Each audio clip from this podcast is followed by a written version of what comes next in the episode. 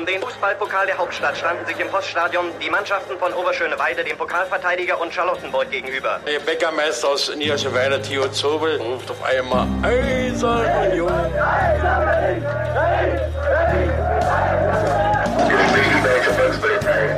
Eine Bankbürgschaft aus Unions Lizenzunterlagen hatte sich als gefälscht herausgestellt. Union ist gerettet. Union ruft alle Berliner Fußballfans dazu auf, sich am Räumen des Stadions von Schnee und Eis zu beteiligen. Ein Jahr lang haben die Union Berlin-Fans an ihrem geliebten Stadion an der alten Försterei gebaut. Und jetzt ist die siebte Minute angebrochen und es gibt eine schöne Geste für die Nummer sieben. Doch die Unioner selbst werden gut beraten sein, auch in der Stunde der Euphorie niemals zu vergessen, was war, um so zu bleiben, wie sie sind.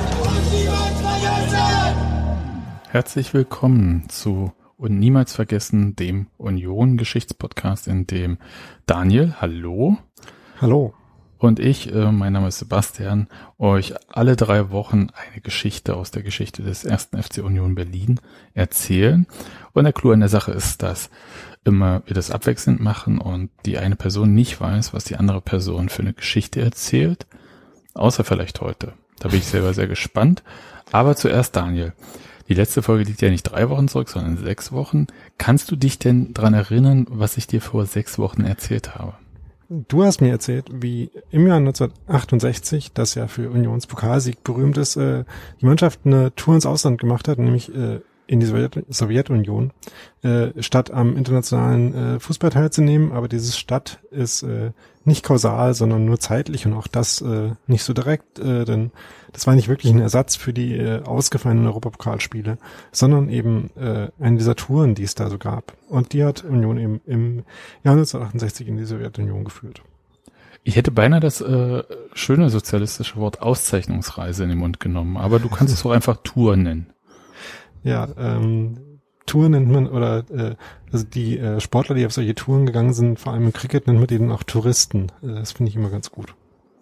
Okay. Auf jeden Fall, wer die Geschichte noch nicht gehört hat, da drin geht's auch um ein Akkordeon. Das ist äh, relativ wichtig und falls wer weiß, wo dieses Akkordeon ist, da gibt es bestimmt Leute bei Union, die freuen sich über Hinweise. Gut, Daniel, ich bin unfassbar gespannt, was du uns heute erzählst. Ich versuche heute über ein relativ komplexes Kapitel in Unionsgeschichte zu sprechen. Und zwar möglichst so, dass man einigermaßen versteht, was da grundsätzlich passiert ist. Das heißt, dass man äh, relativ viele Aspekte wird außen vor lassen müssen, die die Details dieser Geschichte betreffen. Und vielleicht können wir auf äh, manche davon irgendwann nochmal zurückkommen. Aber ich finde es halt relativ äh, wichtig und interessant, diese Geschichte überhaupt erstmal zu erzählen. Denn äh, das ist eine Geschichte, die gar nicht so lange her ist, aber trotzdem gedanklich weniger präsent ist äh, im so Union, Kosmos und im allgemeinen Bewusstsein als äh, andere Geschichten aus äh, einer ähnlichen Zeit, die ähm, ähnlich stilprägend sind, aber das, worum ich, äh, worüber ich heute spreche, ist wahrscheinlich auf der nach oben offenen Kaiserslautern-Skala, wenn man die so nennen will, ähm, der größte Skandal, den Union in den 90ern produziert hat. Ne? Nach dem Wort Skandal war 90er jetzt weniger überraschend, denn ähm, es geht heute um das Engagement von äh, Manfred Albrecht bei Union und eine Affäre, die ich mal unter den Titel Union Sportpark Affäre stellen will. Manchmal äh, dieser besagte Sportpark, um den es gleich noch geht, wird manchmal auch Wude Sportpark genannt. ist aber auf jeden Fall nicht zu verwechseln mit dem Sportpark Sadowa, dessen Geschichte wir ja hier auch schon mal erzählt haben. Ne? Ich bin wahnsinnig gespannt, weil ich glaube, es ist eine morsmäßig komplexe Sache und vielleicht haben sich deswegen auch ähm, so viele nicht mehr rangetraut, weil es wirklich, ich sag mal, das ist nichts, was man in drei Sätzen erklären kann. Das stimmt. Ähm, und äh, ich sag noch mal vorne ab, äh, dass äh, ganz viele von den Details, die sehr spannend, kurios und äh, abstrus teilweise sind, äh, ich versuche mir rauszulassen, um einmal grundsätzlich zu erklären, was halt irgendwie passiert ist. Und deswegen würde ich mir davon anfangen, äh, zu erklären, was die Ausgangsposition war, in der Union äh, quasi vor Beginn dieser Geschichte ist. Es ist das Jahr 1994. Union versucht gerade, wie wir wissen, irgendwie in die zweite Bundesliga aufzusteigen und hat dabei aber innerhalb von wenigen Jahren schon sehr hohe Schulden angehäuft.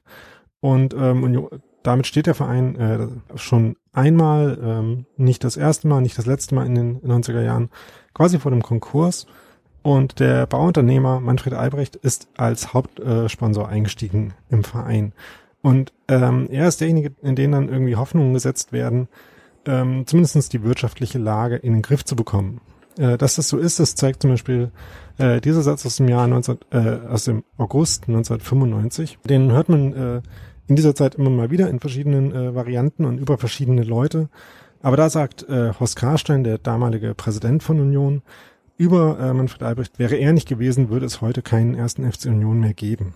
Äh, das konnte man damals in der Berliner Zeitung lesen. Und ähm, wie gesagt, äh, das hat man ja in den 90er Jahren immer mal wieder über verschiedene Leute und verschiedene Geldgeber gehört. Ähm, aber was auch in den 90ern immer wieder vorkommt, ist, dass ähm, Union äh, ständig dazwischen schwankt, pleite zu sein und das Geld, was dann scheinbar da zu sein scheint, auch gleich wieder auszugeben. Deswegen schreibt dann schon ein knappes Jahr später, im Juli 1995, die Tageszeitung Taz ähm, über Union, dass äh, der erste FC Union sich ich zitiere, wieder einiges vorgenommen habe. Denn dank des finanziellen Engagements des Bauunternehmers Manfred Albrecht konnten die Wohlheiter den Konkurs gerade noch vermeiden und sogar fünf ehemalige Zweitligaspieler verpflichten. Wie gesagt, das alles ähm, in dem äh, Versuch, in die zweite Liga wieder aufzusteigen.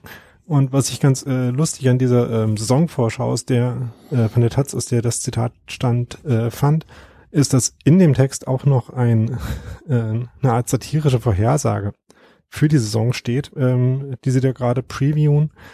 Und die lautet, im April 1996 flieht Sponsor Albrecht, der sich mit dem Bau eines 300 Millionen Einkaufszentrums in Köpenick, dem äh, ähm, Einkaufszentrum am Bahnhof, das wir da heute noch kennen. Forum Köpenick. Genau. Der Name fiel mir gerade nicht ein. Ähm, also die Taz prophezeit, dass Sponsor Albrecht, der sich mit dem Bau eines 300 Millionen Einkaufszentrums in Köpenick übernommen hat, nach Florida, vier Tage vor Saisonende Union belegt souverän Platz 1 der Tabelle, muss der Verein mit 12 Millionen Schulden Konkurs anmelden. Das ist nicht ganz äh, so, wie es dann gekommen ist, aber ist auch nicht so falsch, wie man sich es gerne wünschen würde. Weißt du, warum sie Florida genannt haben? Äh, nee. Damals hat ja auch äh, Dr. Jürgen Schneider ähm, Millionen von der Deutschen Bank durchgebracht mit Immobiliendeals, äh, unter anderem in Leipzig. Und ähm, der ist dann nach Florida abgehauen, wurde dann halt auch gesucht und auch irgendwann gefasst. Und ähm, der Ackermann von der Deutschen Bank hat den damals, hatte das damals als Peanuts bezeichnet. Und das war relativ frisch damals. Ich glaube deswegen Florida. Ja, an äh, Ackermann äh, erinnere ich mich noch, dass die äh, Deutsche Bank mit zwielichtigen Leuten zusammenarbeitet, das hört man ja auch gerade wieder in den Nachrichten. Und seitdem immer wieder. Gut. Aber Back to Union. das ist ein, das ist ein Exkurs, ja. Äh, Deutsche Bank kommt jetzt nicht nochmal vor. Auch nee, ich glaube nicht. ähm, aber tatsächlich ist es so, dass äh, schon, wir waren ja gerade im, im Sommer 1995, schon im Oktober äh, gibt es dann Spannungen zwischen Union und Albrecht. Äh, und zwar passiert da zum erst, äh, zum einen erstmal eine sportliche Krise, denn Hans Meyer wird äh, sehr überraschend und sehr kurios entlassen. Das ist auf jeden Fall eine eigene Folge, die wir bestimmt irgendwann nochmal machen werden.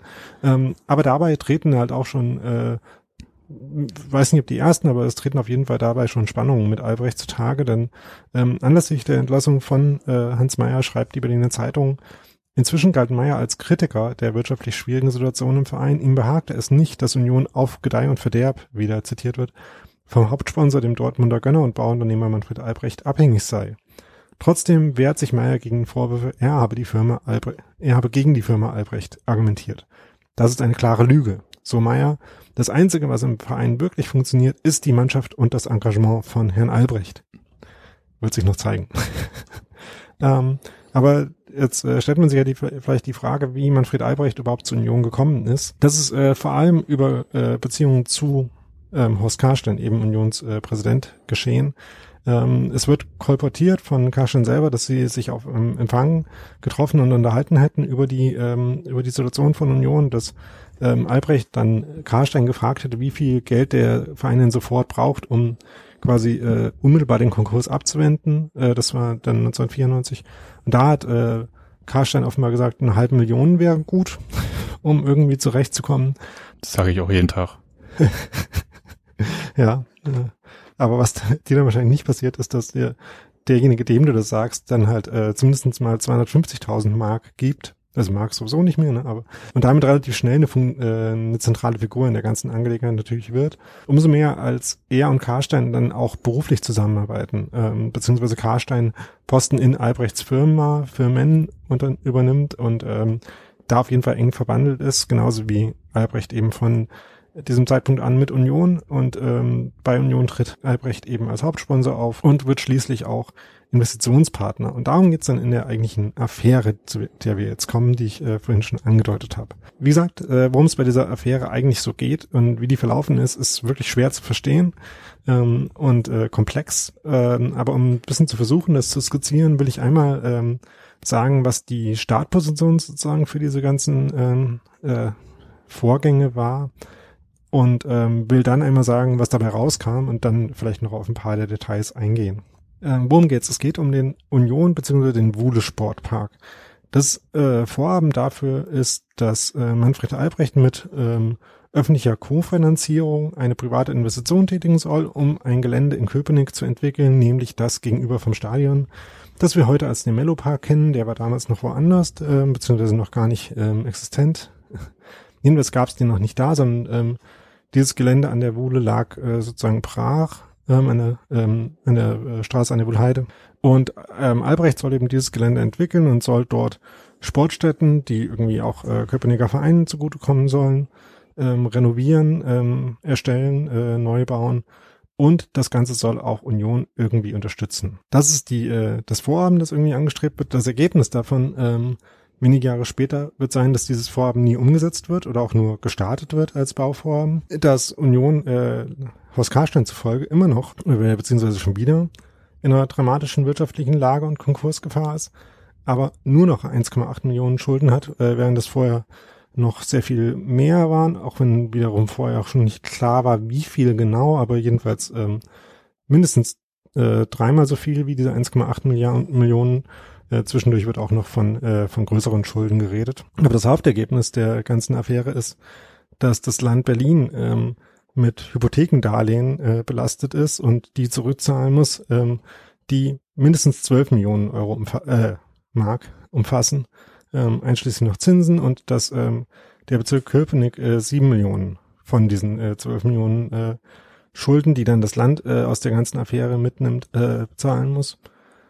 Und das Abgeordnetenhausmitglied äh, Dietmar Volk beziffert dann 1997 den Schaden für das Land auf ungefähr mindestens 20 Millionen. Es ist noch nicht klar, sagt er, ähm, wo man am Ende landen wird, aber das ist scheinbar die Größenordnung, die das Land Berlin an Verlusten daraus erleidet aus der ganzen Affäre. Dieses Ergebnis, was ich gerade ähm, versucht habe, in so ein paar äh, Sparten einzuteilen, fasst Matze Koch in seinem Buch über die Union-Geschichte so zusammen, der Steuerzahler durfte also für ein Bauvorhaben in Köpenick blechen, das nie umgesetzt wurde. Stattdessen wurde das Geld vom vermeintlichen Investor Manfred Albrecht aus Dortmund ausgegeben, hauptsächlich zur Entschuldung des ersten FC Union.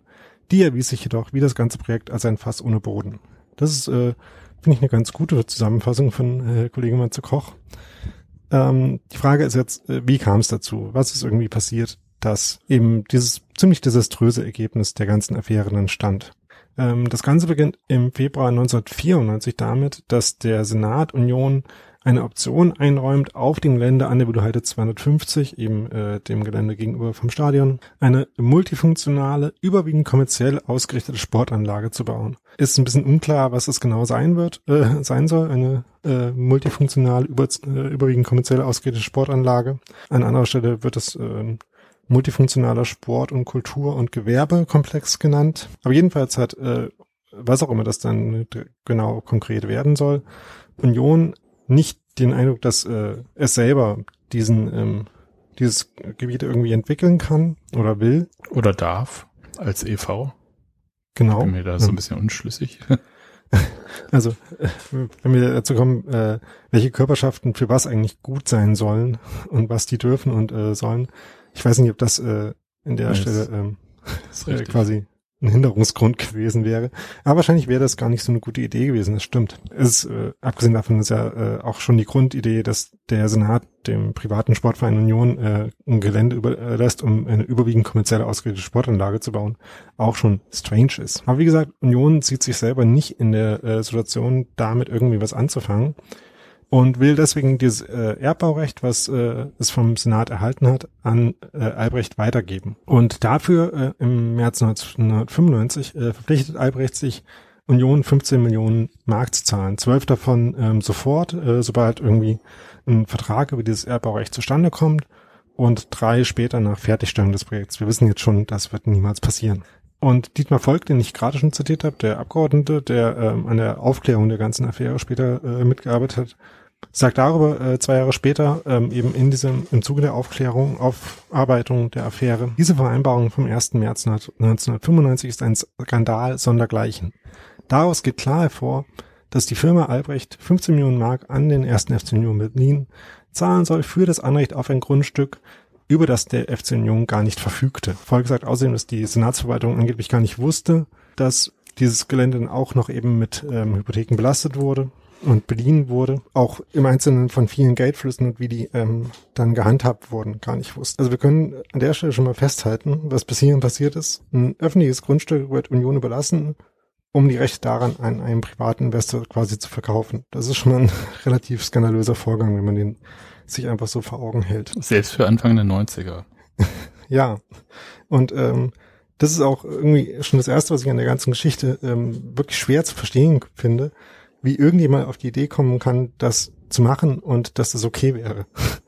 Da Aber wiederum glaube ich, Daniel, mich erinnern zu können, dass da versucht wurde, Union sind ja da mit den 90ern, also mit äh, dem Profifußball und der Wende, ja die äh, Finanzquellen äh, abhanden gekommen. Aber ausgegeben haben sie halt Geld weiterhin ohne Ende. Und es ging, glaube ich, wirklich darum, Union mit Geld zu versorgen. Und zwar, wie man das früher halt auch gewöhnt war.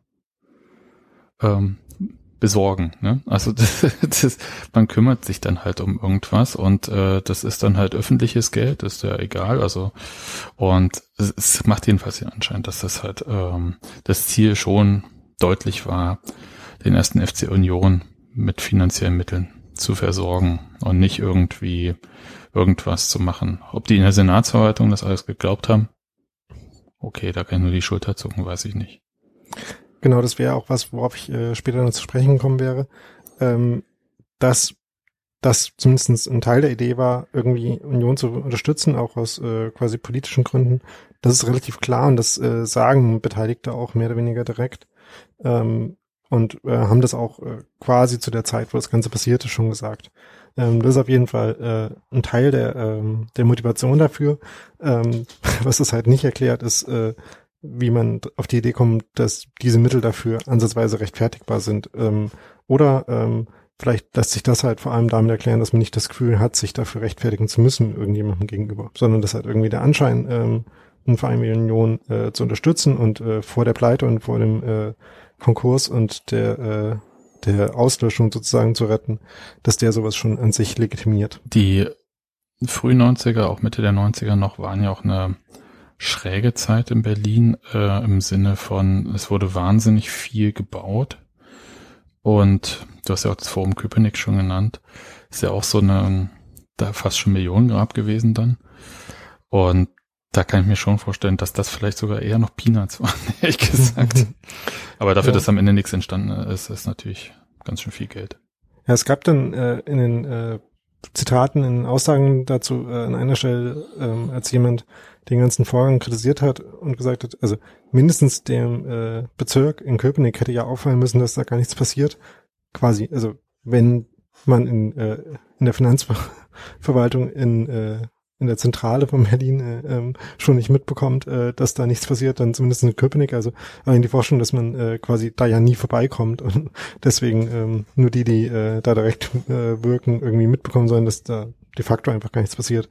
Schon die fand ich relativ äh, unterhaltsam, auch auf einer gewissen Ebene. Ja, in der Tat. Also auf eine, ist ja lange jetzt her und es für mich klingt das immer wie so ein ja, wie so ein Raub an öffentlichen Mitteln, ehrlich gesagt. Ja, so kann man das auf jeden Fall nennen. Denn ähm, das Interessante ist, dass äh, ich ja gerade gesagt habe, dass eigentlich die äh, Vereinbarung war, dass Union irgendwie ein Erdbaurecht an diesem Gelände äh, bekommt und dass es offenbar auch äh, Vereinbarungen zwischen Union und äh, Albrecht gibt, die auf dieser Annahme beruhen.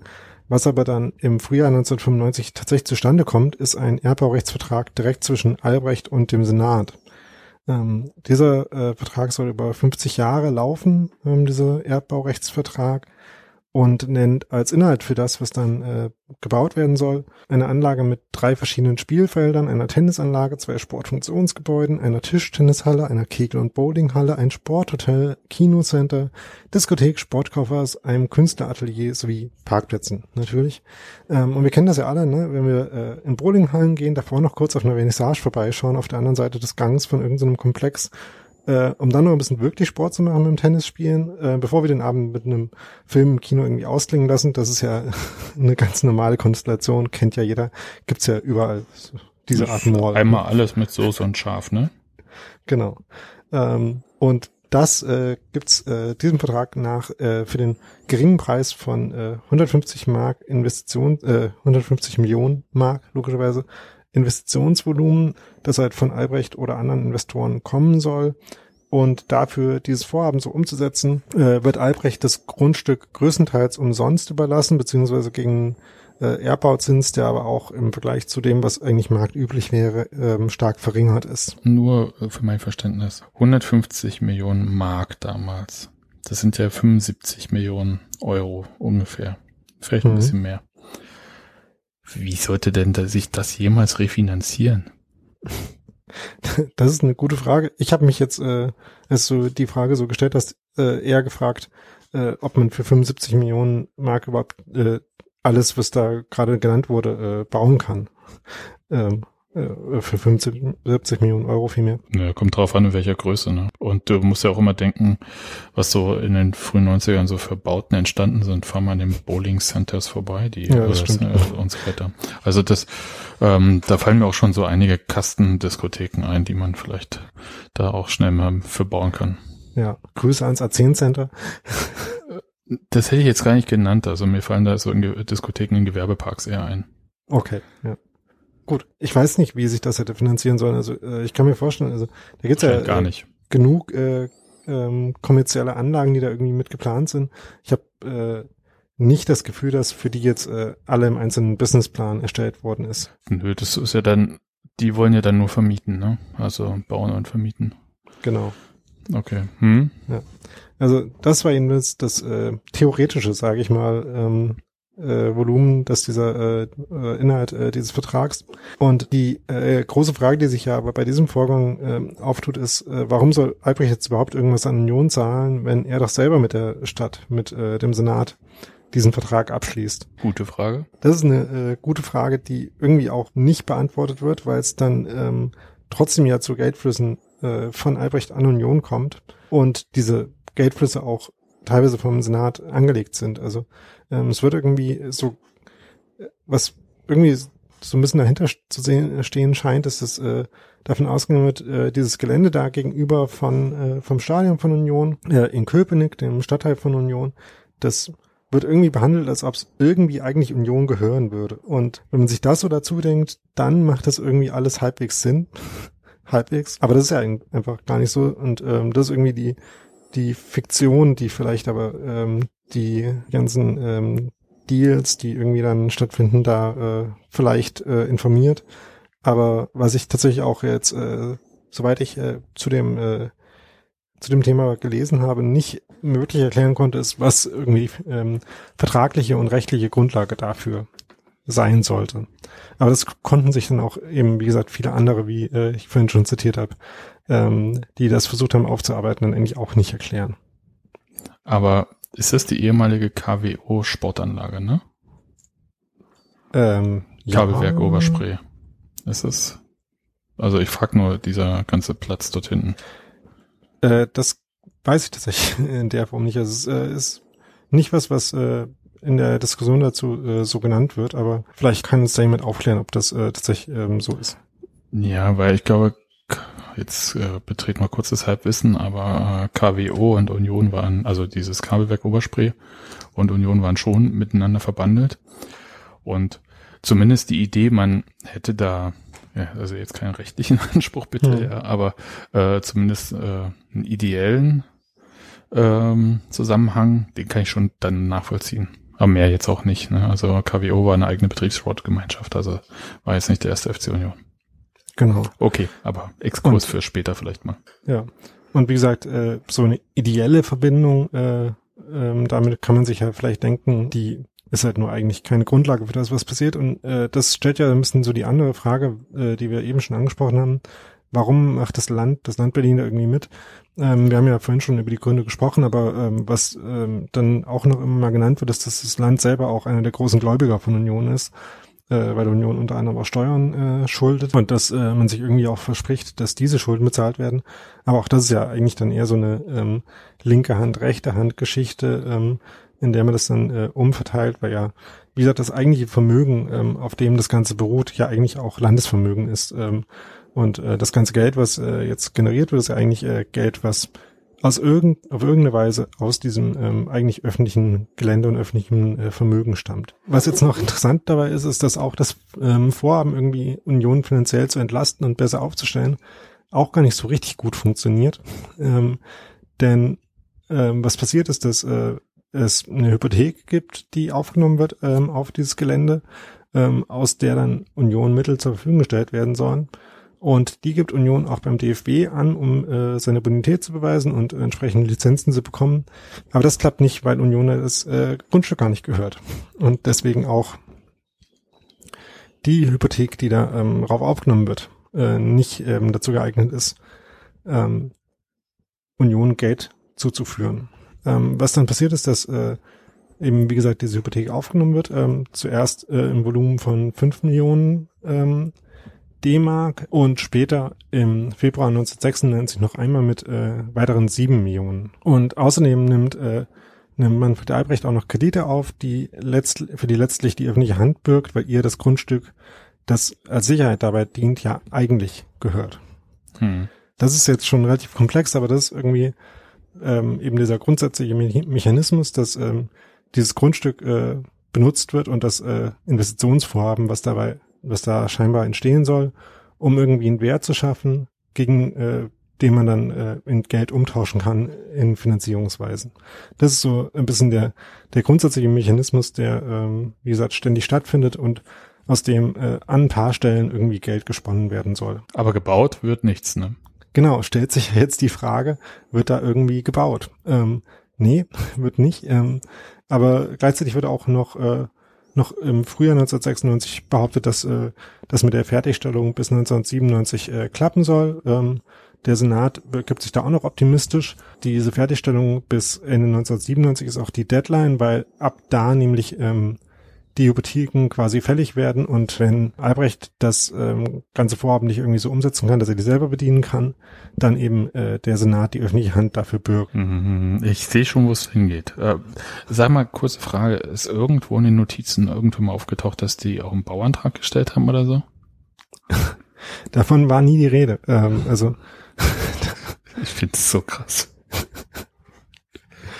ja, also es äh, gibt auch irgendwie, ist auch nie äh, davon die Rede, dass irgendwie man quasi äh, konkretere Pläne vorgestellt hätte oder ein Modell ähm, oder so, ne? Hm. Ja, ähm, oder dass ähm, jemand irgendwie Hoffnungen geäußert hätte, da ähm, das mit äh, mit zu nutzen, außer irgendwie äh, anderen Sportarten ähm, in Berlin äh, irgendwie so der Landessportbund sagt dann zwischendurch mal, eigentlich sollen da ja auch irgendwie Sportanlagen entstehen, die äh, Vereine mit nutzen können äh, uns hat aber niemand gefragt, was und wie wir das wollen. Also das ist eigentlich so die, das ist die einzige Stelle, die mir äh, in, den, äh, in dem darüber lesen begegnet ist, wo es irgendwie um, um eine Nutzung dieses ganzen Geländes gegangen ist. Aber die ganzen äh, kommerziellen Nutzungen, die wir vorhin angesprochen haben, tauchen einfach nie auf, sondern es geht immer nur darum, irgendwelche Geldflüsse und irgendwelche Hypotheken und äh, Beleihungen nachzuvollziehen. Aber das ist eben wirklich sehr schwierig und unübersichtlich, weil nie klar ist, ähm, welches Geld eigentlich jetzt wohin fließt und äh, wem das eigentlich gehört und wem wer eigentlich darüber entscheidet auch teilweise und wo das landet. Und ähm, an ganz vielen Stellen wird das auch einfach nicht äh, korrekt oder nachvollziehbar bilanziert und deswegen äh, liest man dann ständig sowas wie, dass ähm, das Land jetzt irgendwie auf der Suche nach Geld aus dieser ganzen Geschichte ist, aber zum Beispiel daran scheitert, 1,3 Millionen Mark äh, aus diesen Hypotheken zu finden, die lange irgendwie als unauffindbar gelten und dann irgendwann ähm, ist dann vom Versuch die Rede, die äh, von einem Konto von Albrechts Anwälten, einem irgendeinem Konto von Albrechts Anwalt, äh, ähm, wo man die vermutet, die da noch nutzbar zu machen. Aber das ist auch ein Versuch, der dann letztlich auch scheitert für die äh, für das Land Berlin. Wie geht das denn jetzt aus? Das ist die äh, die gute Frage, die sich da stellt. Also es gibt dann eben Versuche, ähm, irgendwie Aufklärungsarbeit zu leisten. Wie gesagt, im Berliner Abgeordnetenhaus, da wird dann äh, ein Untersuchungsausschuss eingesetzt, äh, eingesetzt von der Opposition, der versucht ähm, einerseits die äh, äh, politischen Entscheidungsträger zu befragen, andererseits die Beteiligten äh, von Seiten von Union und dem Investor. Das funktioniert aber alles nur so mittelgut. Also ähm, die zuständigen äh, Politikerinnen äh, und Politiker sagen irgendwie relativ, können relativ wenig zur ähm, Aufklärung äh, beitragen.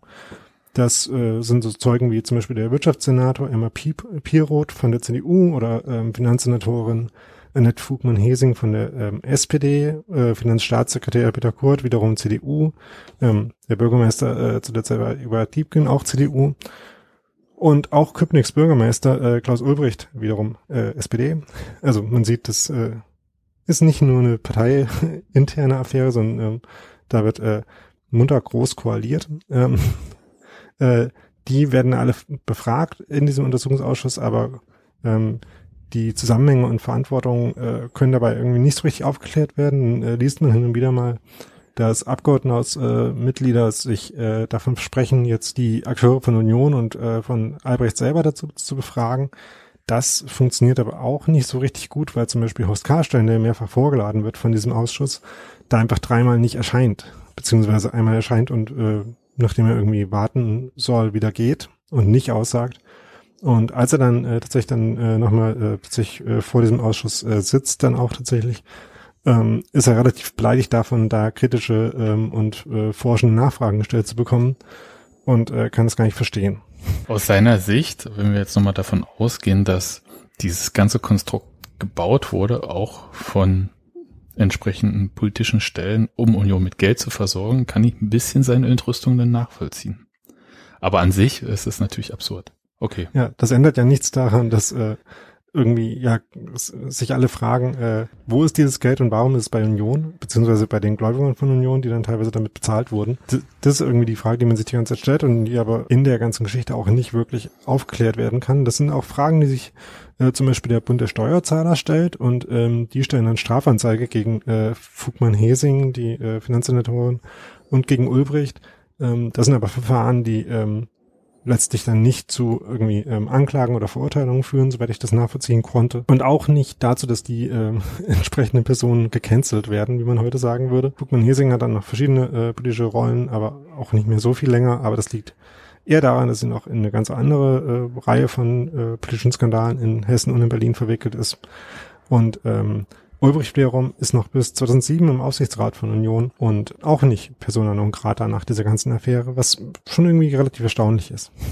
Bei Union verstehe ich, dass er nicht Persona non grata ist. ja. Ganz kurz, ich, ich habe ein paar Zwischenfragen. Okay. Also 12 Millionen hat Karstein an Union überwiesen, Mark. Vermutlich. Sind die Genau, das würde ich fragen. Sind die auch bei Union angekommen? Und du hast ja gesagt, äh, die Schulden waren ja nicht 12 Millionen Mark hoch. Wo sind die denn noch hingeflossen? Weiß man da was? Das ähm, wird hin und wieder mal ähm, erwähnt. Also es gibt, äh, ich habe ja vorhin schon gesagt, dass Albrecht und Karstein auch ähm, geschäftlich miteinander zusammenarbeiten. Und ähm, von wegen Pläne, ähm, da irgendwie wirklich was zu bauen. Also was es gibt, sind irgendwie so Consulting-Verträge und äh, Planungsaufträge. Da fließt auf jeden Fall ein Teil des Geldes hin. ähm, mhm. Nee, Entschuldigung, ich sag nur der Klassiker, weil also Consulting-Verträge muss hier natürlich nichts heißen, aber ist ja natürlich beliebtes Mittel, um Korruption zu verdecken. Ja, oder auch um äh, einfach Geld, äh, Geldflüsse ähm, ja. zu verdecken, ja, oder ähm, zu begründen. Ja, mhm. Relativ dünn manchmal begründet, aber ähm, ist ja egal. Berater. Ja. Aber das ist auf jeden Fall schon äh, was, wo sich dann auch die Justiz für interessiert, ähm, die zumindestens Albrecht tatsächlich dann auch ins Visier nimmt. Unter anderem äh, wegen den Sachen bei Union, aber unter anderem auch wegen den, äh, wegen manchen Angelegenheiten beim Forum Köpenick, aber auch weil er noch in einer ganz anderen Sache, die damit erstmal gar nichts zu tun hat, ähm, Erpressung vorgeworfen bekommt, wo er einen Geschäftspartner, der angeblich ihm Geld schuldet, äh, scheinbar ähm, erpresst und genötigt hat, ihm dieses Geld zurückzuzahlen, der aber die Polizei einschaltet dabei und ist eine äh, abstruse Geschichte mit äh, so, so Kino, ähm, wie man sich das so in so einem schlechten Kinofilm vorstellt, wie so eine Erpressung unter Geschäftspartnern äh, abläuft. Und da ist auch Horst Karstein äh, zumindest äh, peripher auch ein Stück weit mit involviert, weil er eben auch ähm, in Albrechts äh, wenig legitime äh, Geschäftsbeziehungen zu seinen äh, Mitarbeiterinnen in dem Fall auch mit mit einbezogen ist. Äh, verurteilt wird äh, bei Union aber auch niemand, also weder der äh, Verein selber wird äh, juristisch dafür belangt. Wir hatten das ja vorhin schon, ähm, welche juristischen Fallstricke es eigentlich geben könnte. Aber der Verein selber wird äh, quasi nicht zur Rechenschaft gezogen, auch äh, die handelnden Personen bei Union nicht, sondern eben nur äh, Albrecht selber, der zwischendurch dann auch noch als Sponsor, was ja seine eigentliche Rolle bei Union war, irgendwann, als das halt alles äh, zusammengekracht ist, äh, ausgestiegen ist. Und das ist dann irgendwie auch das, äh, das Ergebnis dieser ganzen Affäre. Dass Union ein bisschen entschuldet ist, aber halt längst nicht wirklich, dass ähm, der Verein natürlich wirtschaftlich nicht grundsätzlich gesund aufgestellt ist und dass die öffentliche Hand für diese zwischendurch stattgefundene Entschuldung und für alle anderen Sachen, die da noch so mit passiert sind, irgendwie dann gerade stehen muss zwei Jahre, drei Jahre später. Ich würde sagen, es ist noch eine Sache passiert, die jetzt natürlich äh, so in diesen direkten Auswirkungen vielleicht noch gar nicht so spürbar war, aber glaube für Union dann viele Jahre, auch äh, fast zehn Jahre später noch, dass nämlich der Verein eigentlich und äh, alle, die irgendwas wollten, dann vom Land oder irgendwie nicht mehr ernst genommen wurden. Also das, das stimmt, muss man ja. schon mal sagen. Also das waren keine äh, Gesprächspartner, die ernst genommen wurden. Ich glaube, das wird ein bisschen, ich habe das kürzlich erst wieder gehört, als es äh, in diesem anderen Podcast der Union Stiftung, wir Union vereint, um den Wirtschaftsrat ging, der 2004 gegründet wurde. Und haben die das so als Grundsetting auch genannt, dass sie halt eigentlich, egal wo es war, das war, Union war die Skandalnudel, mit denen wollte da im Prinzip keiner irgendwie, ja, sich einlassen, ja. Und da so eine Ernsthaftigkeit wieder hinzubekommen, dass man auch ein ernsthafter Gesprächspartner ist, mit dem man halt auch ähm, Vertragsbeziehungen haben kann, die auch eingehalten werden. Ja, das ähm, hat dann, glaube ich, sehr lange gedauert. Das stimmt. Äh, also ist jetzt nicht alleine dieser Vorfall, aber das ist natürlich einer der größten Vorfälle. Weil das halt auch so einen Schaden äh, hinterlassen hat. Ja einer derjenigen, der irgendwie die Aufgabe hatte, für Union Sponsoren äh, zu organisieren, sagte mal, dass ihm regelrecht blanker Hass entgegenschlägt, wenn er auf Leute zu, äh, zukommt, die äh, da vielleicht eine Rolle spielen könnten. Das erklärt sich natürlich aus solchen Geschichten, ja. Und es ist ja, ja auch äh, dann halt eine, noch eine sehr, ein sehr langer Weg gewesen, eigentlich über die nächsten äh, mehr als zehn Jahre, irgendwie äh, Union wieder an äh, eine Stelle zu bekommen, wo sie jemanden gefunden haben, der ihnen Geld gibt, äh, was dann einigermaßen funktioniert hat und der Verein dann irgendwie so wieder in Fahrwasser kam, sich selbst tragen zu können irgendwie und äh, wieder ähm, quasi ein positives Image aufbauen zu können. Und es gibt noch eine andere Sache, der Zugriff auf dieses ja, Gelände dort, also ich glaube, das ist wirklich das frühe KWO-Gelände komplett, ähm, der ist Union damit eigentlich verloren gegangen. Sie haben es nochmal probiert, glaube 2017, 18 nochmal kurzzeitig, als es um das Nachwuchsleistungszentrum ging, da ähm, den Mellow Park zu vertreiben in einer doch leicht durchsichtigen Aktion. Ähm, das ihnen auch nicht gelungen und das hat seinen Grund eigentlich auch in dieser Entwicklung, weil sonst hätten sie da sehr ernsthaft was betreiben wollen, was sie ja nicht gemacht haben. Dazu war Union auch 94, 95, 96 überhaupt nicht in der Lage, äh, vor, sowohl ja von der Manpower als auch vom Wissen, wie man sowas entwickelt. Um, aber dann hätten sie ja im Prinzip einen Platz für ein Sportgelände, Nachwuchsleistungszentrum und so weiter gehabt. Ne? Ja, wobei das halt nie die Idee war. Aber ja. Ich weiß, aber ich rede nur vom Prinzip her. ja. Nun gut. Aber äh, ich muss auch sagen, dass mir der Mellow Park als äh, Nutzung für dieses Gelände schon ganz gut gefällt. Ach, nix gegen Mellow Park. Also das, ja. wie gesagt, das ist ja nur, ich wollte nur so die Linie mal ziehen. Ähm, das ist halt einfach, also dem Land ist ja auch nicht so viel eingefallen für das Gelände. Ja. Wir haben ja dort, äh, glaube ich, noch Klassenerhalts, Aufstiegsfeiern und so weiter gefeiert. Also beziehungsweise Autos geparkt einfach, weil es als Parkplatz genutzt wurde. So also war zumindest ein Teil des Konzepts umgesetzt. Ja, ja, aber der nicht so eher so Parkplatz, wie man das auf dem Dorffest kennt, wenn dann halt der Bauer einen halben Acker freigibt, damit man dort parkt. Ja, so war das genau. ja. Ja, Dorf äh, ist ein gutes Stichwort irgendwie für die ganze äh, Ja. Affäre auch. Ja, interessant. Also äh, Daniel, gibt es irgendwo was, wo man noch mehr dazu lesen kann, wenn man wirklich Lust hat, sich auf diese Komplexität einzulassen? Ähm, ganz gut wird es eigentlich, äh, wie gesagt, in Matze Kochs Buch, äh, das ich schon äh, erwähnt habe, äh, zusammengefasst, äh, der eben äh, ungefähr zehn Seiten braucht, um irgendwie ähm, so die wesentlichen Faktoren dabei zu nennen.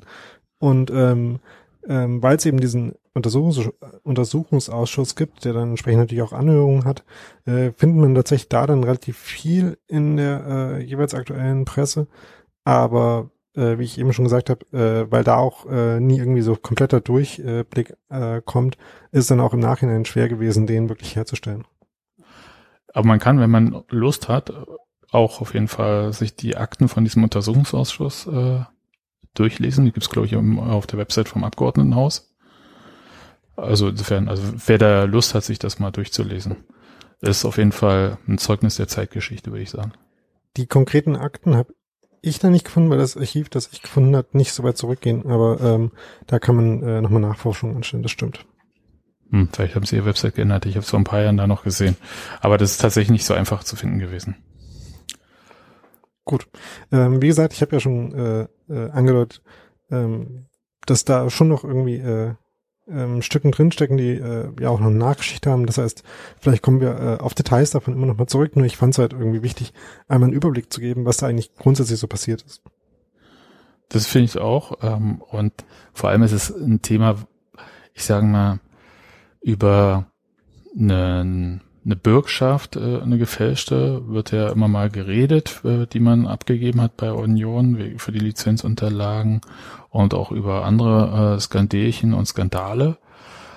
Aber über so eine doch schon mit einer bemerkenswerten Energie äh, abgeleisteten Schurkenstück, also anders kann ich das echt nicht bezeichnen, ähm, ja, das, darauf kann man nicht stolz sein. Das ist, äh, weil das hier nicht bauernschlau ist und man probiert ja ein bisschen was oder so, sondern hier ist ja ein echter Schaden entstanden.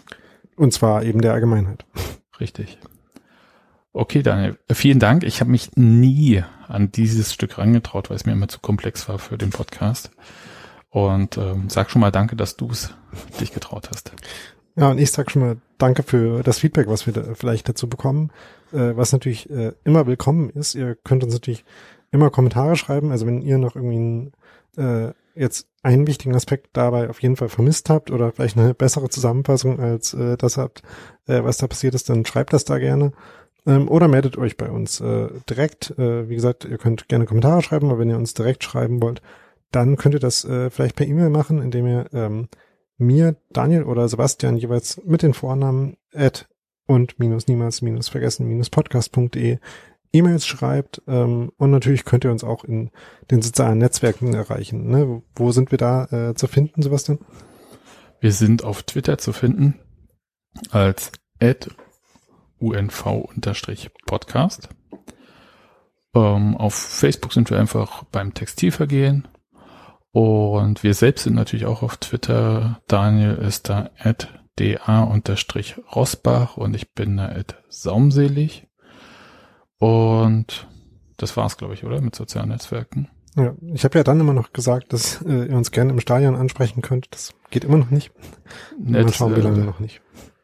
Das, das, das wären in fünf bis zehn Jahren eigene Geschichten übrigens. Hm? Auf jeden Fall. Ganz viele.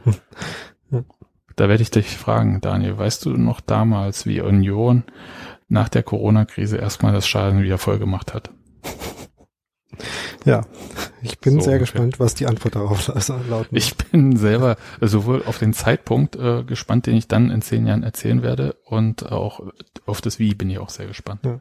Aber dass es in zehn Jahren den Zeitpunkt dann irgendwann gibt, den, da sind wir uns einigermaßen sicher, ja. Ja, also ja, äh, ja, Mann, Daniel, du kannst Ja. mir nicht hier alle Hoffnungen nehmen. Ja, mit im Brustton der Überzeugung, ja, Daniel. Ich freue mich auf jeden Fall drauf. Äh, Union und äh, unsere ganzen Hörerinnen äh, auch alle im Stadion wiederzusehen. Genau. Und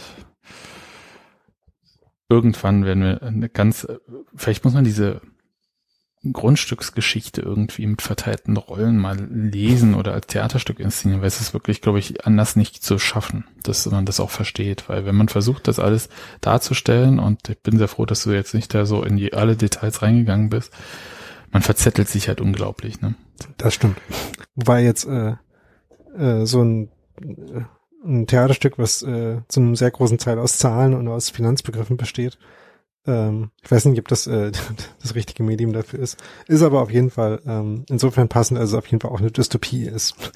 äh, nur halt eine, die schon stattgefunden hat. Nicht die man sich in der Zukunft ausmalt. Vielleicht liest man, äh, früher wurden ja ähm, so Protokolle, ich glaube äh, in Sachen J. Robert Oppenheimer war zum Beispiel ein so ein Ding, ähm, dokumentarisches Theater. Vielleicht liest man einfach die Protokolle aus dem Untersuchungsausschuss.